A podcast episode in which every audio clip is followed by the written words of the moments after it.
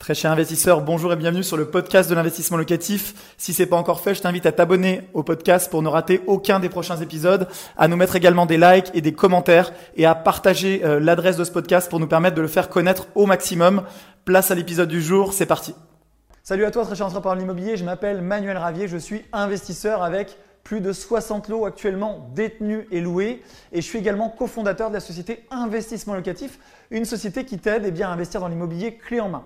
Concrètement, comment ça se passe? Des gens viennent nous voir avec déjà un budget, potentiellement une ville ou alors un objectif d'investissement. Par exemple, je veux investir 200 000 euros à Lille et à partir de là, eh bien, on va leur dire ce qu'on est en mesure de faire. Concrètement, notre prestation, c'est quoi? Eh bien, on va gérer la totalité du projet avec à chaque fois un seul leitmotiv, c'est de faire un investissement rentable qui va eh bien, être meilleur que ce qui est faisable sur le marché par soi-même. Cet investissement-là, on le gère de A à Z. Concrètement, on a des chasseurs immobiliers professionnels qui sont tous les jours sur le terrain pour cueillir les meilleures affaires pour nos clients. À la suite de ça, on a des architectes et architectes d'intérieur, donc au sein de l'équipe investissement locatif, qui vont prendre le relais pour dessiner les plans, rédiger des cahiers des charges de travaux pour optimiser au maximum le bien. À la suite de ça, ils vont suivre le chantier étape par étape. Donc on suit le chantier de A à Z avec des rapports de chantier réguliers, ce qui fait que le client n'a même pas besoin de se rendre sur le chantier. S'il le souhaite, il est bien sûr le bienvenu tout au long du chantier. À la suite de ça, on va meubler et décorer l'appartement pour créer des biens qui sont coup de cœur. Et à la suite de ça, si le client le souhaite, on peut le louer et le gérer. L'objectif étant, tu l'as compris, d'acheter le moins cher possible parce qu'on trouve les meilleures affaires du marché et de louer sur la tranche haute du marché. Pourquoi? Parce que c'est un bien qui est optimisé, rénové et qui a un ameublement, une décoration coup de cœur.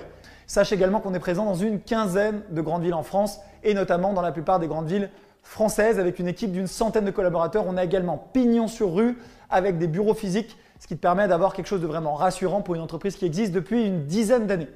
Investissement locatif en 2019, c'est environ 500 projets réalisés pour le compte de nos clients. Donc voilà, c'est considérable, on est très fiers de ça. Donc n'hésite pas encore une fois eh à solliciter mon équipe. On va revenir sur que faire en cas de crise financière, de crise économique, puisque malheureusement, eh bien, on a une crise sanitaire qui est en train d'entraîner eh une baisse euh, du PIB dans un grand nombre de pays, euh, ce qu'on appelle une récession. La France est déjà rentrée en récession. Ce n'est pas une bonne nouvelle bien sûr pour le monde puisqu'on était dans une dynamique de croissance qui était plutôt favorable avec plutôt des indicateurs économiques qui étaient euh, bien orientés. Je ne rentre pas dans les détails de la macro et de la microéconomie puisque bon, selon les marchés tout n'était pas rose non plus. Mais on va dire que depuis la dernière crise, il y a une dizaine d'années, eh bien quand même l'économie euh, s'était globalement redressée même si euh, certains pays restaient très endettés. On le voit, cette crise sanitaire, elle rebat les cartes on voit que le monde entier est touché, on voit que c'est pas drôle et probablement en tant qu'investisseur immobilier, en tant qu'épargnant, si tu as du cash disponible, si tu as du patrimoine, eh bien il est fort probable que tu te poses à minima des questions ou peut-être même pire que tu t'inquiètes euh, de la situation économique. Sur le front de l'emploi, les nouvelles sont pas non plus très positives, on va se dire la vérité, avec euh, des entreprises qui vont devoir licencier, des faillites, c'est assez compliqué. Et on espère bien sûr en tant qu'investisseur immobilier, on est des optimistes euh, par définition et donc on espère que tout ça va reprendre et que l'économie va repartir de plus belle le plus vite possible. Et en tout cas, nous, on reste eh bien, orienté favorablement euh, pour les années à venir. On espère que les choses vont se passer le mieux possible. Donc je t'ai dit qu'on allait voir ensemble eh ce que tu peux faire si tu veux sécuriser tes avoirs, si tu veux préparer le terrain pour cette crise financière et économique à venir. La première chose que je voulais dire, euh, c'est que je ne sais pas si c'est le cas, mais si ce n'est pas le cas, il faut ouvrir un PEA, plan d'épargne action. Concrètement, un PEA, c'est quoi? Et pourquoi je te dis d'ouvrir un PEA Alors, il n'y a pas de lien d'affiliation, je ne fais pas d'affiliation avec des banques en ligne, je n'ai pas pas d'intérêt financier à dire ça. Hein. Je te donne juste un conseil qui m'a été donné il y a quelques années et malheureusement, je vois que beaucoup de gens ont déjà entendu parler du PEA, mais beaucoup de gens n'en ont pas. Ne pas avoir de PEA, à mon sens, c'est une erreur. Même si tu l'ouvres aujourd'hui pour ne pas l'utiliser, tu as intérêt à ouvrir un PEA. Pourquoi? Parce que le PEA, à partir du moment où tu l'ouvres, eh bien, c'est la durée de détention qui va te permettre euh, pour détenir donc des actions. Un PEA, c'est quoi? C'est un compte pour détenir des titres donc des actions, et avec ce PEA, tu vas bénéficier d'exonération au bout d'un certain nombre d'années de détention sur tes actions. Alors concrètement, le PEA, c'est composé d'un compte titre et d'un compte de dépôt, donc du cash. Pourquoi? Parce que ton cash, tu vas l'investir sur les titres. C'est donc comme ça qu'est constitué ton PEA. La logique, c'est quoi? C'est qu'au-delà eh de 5 ans de détention par rapport à un compte titre, tu vas être exonéré de la partie fiscale. Donc tu vas continuer à payer tes prélèvements sociaux. Tu sais peut-être euh, sur euh, donc désormais des comptes titres on a la fameuse flat tax, donc un prélèvement de 30% qui inclut impôt sur le revenu et les fameux prélèvements sociaux de 17,2. Bah là, tout simplement, tu vas faire sauter la partie euh, fiscale, donc tu économises 13% d'impôt sur les 30%. L'autre avantage principal du PEA, c'est que c'est un, compte de capitalisation. Dans un compte titre, chaque fois que tu touches des dividendes, chaque fois que tu revends, que tu fais des plus-values, tu vas être imposé. Dans un PEA, ce n'est pas le cas. Tu es imposé soit au décès donc, du titulaire du PEA, soit lorsque tu retires ton argent. Ce qui veut dire que tes actions détenues font des petits, c'est-à-dire avec les dividendes, euh, ça augmente dans ton PEA. Tant que tu ne retires pas, tu ne payes pas d'impôt dessus et tu peux réinvestir ça sur des actions au sein de ton PEA. Tu, n'es donc imposé que lors des retraits. Donc c'est hyper intéressant. Ça te permet d'accélérer. Je le compare souvent euh, à une SCI à l'IS où tu es protégé et tant que tu retires pas l'argent à titre perso, dans une SCI à l'IS, tu vas payer euh, bien sûr ton IS. Mais si tu ne retires pas l'argent, tu ne payes pas d'impôt sur le revenu dessus. C'est un petit peu la même mécanique. Je t'encourage à ouvrir un PEA le plus vite possible. Pourquoi? Parce qu'il y a une question de durée euh, d'ouverture du PEA et l'exonération est au bout de 5 ans. Ce qui veut dire que si tu l'ouvres aujourd'hui, eh les exonérations démarreront dans 5 ans, même si tu investis très peu aujourd'hui. Tant que ton PEA est ouvert, eh le délai commence à courir. Donc, plus tôt on l'ouvre, le mieux c'est.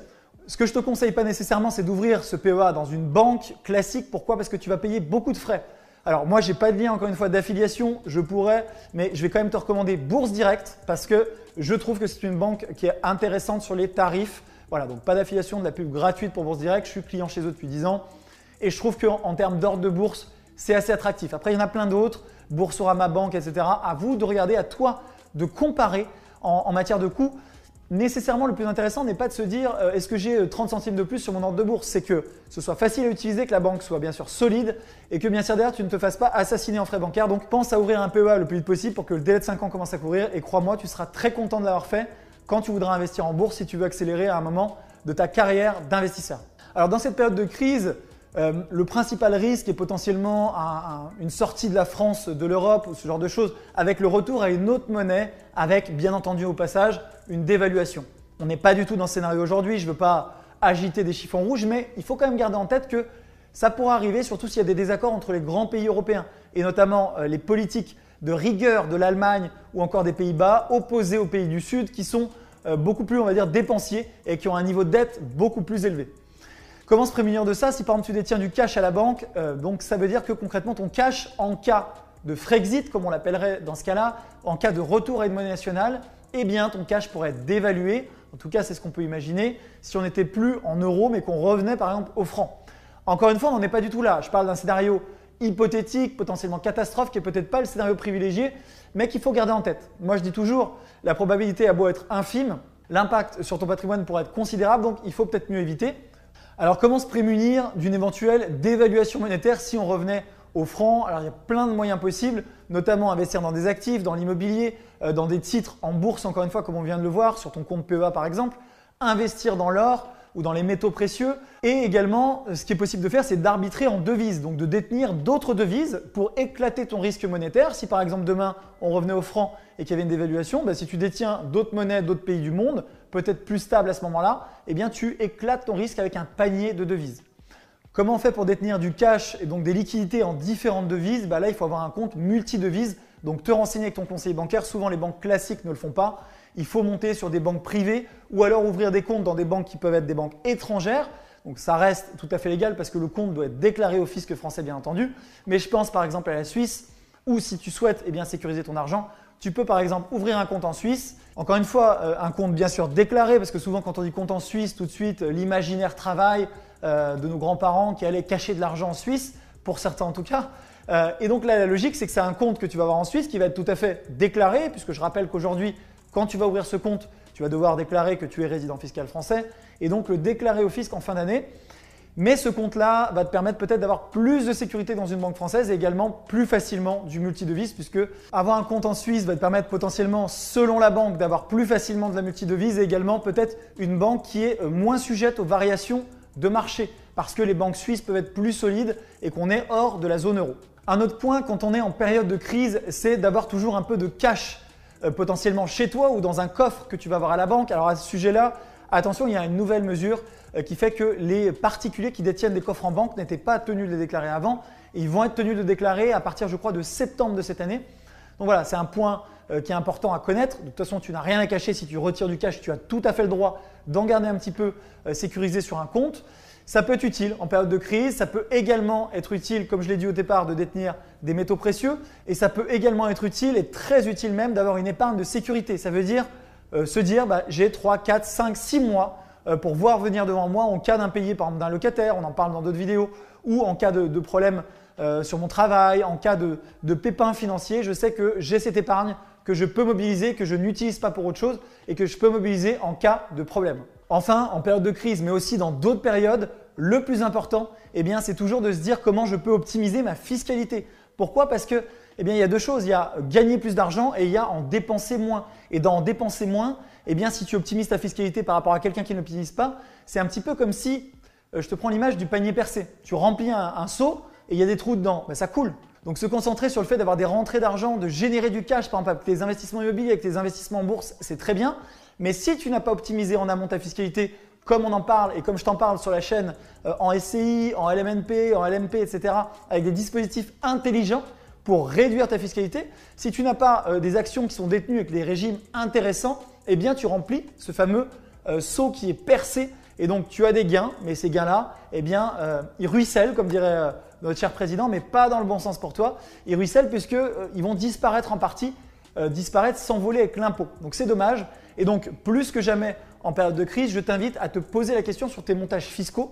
Toujours, bien sûr, tu le sais, en restant dans la plus stricte euh, légalité, puisque c'est ce qu'on recommande sur la chaîne Investissement Locatif, mais en essayant d'optimiser en toute légalité de manière à dépenser intelligemment eh euh, l'argent que tu gagnes avec tes impôts.